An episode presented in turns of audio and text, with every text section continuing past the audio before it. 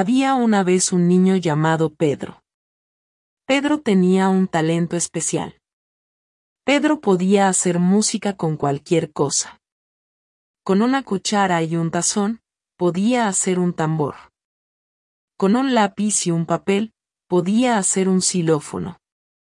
¡Qué talento! Un día, Pedro encontró una flauta vieja en la casa de su abuela. Pedro sopló en la flauta y escuchó un sonido mágico.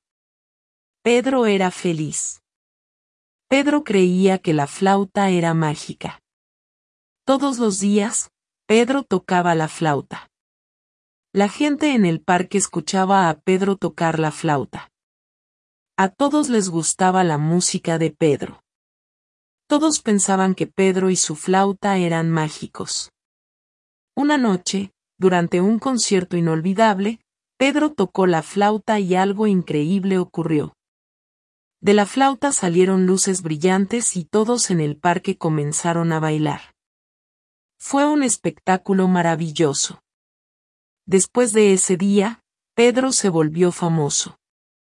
Todos querían escuchar su música mágica. La música de Pedro hizo que las personas se sintieran felices. Pedro decidió que quería compartir su música mágica con todos. Y así, Pedro viajó por todo el mundo tocando su flauta mágica. Donde quiera que iba, la gente se reunía para escuchar la encantadora música de Pedro. Pedro nunca olvidó de dónde vino.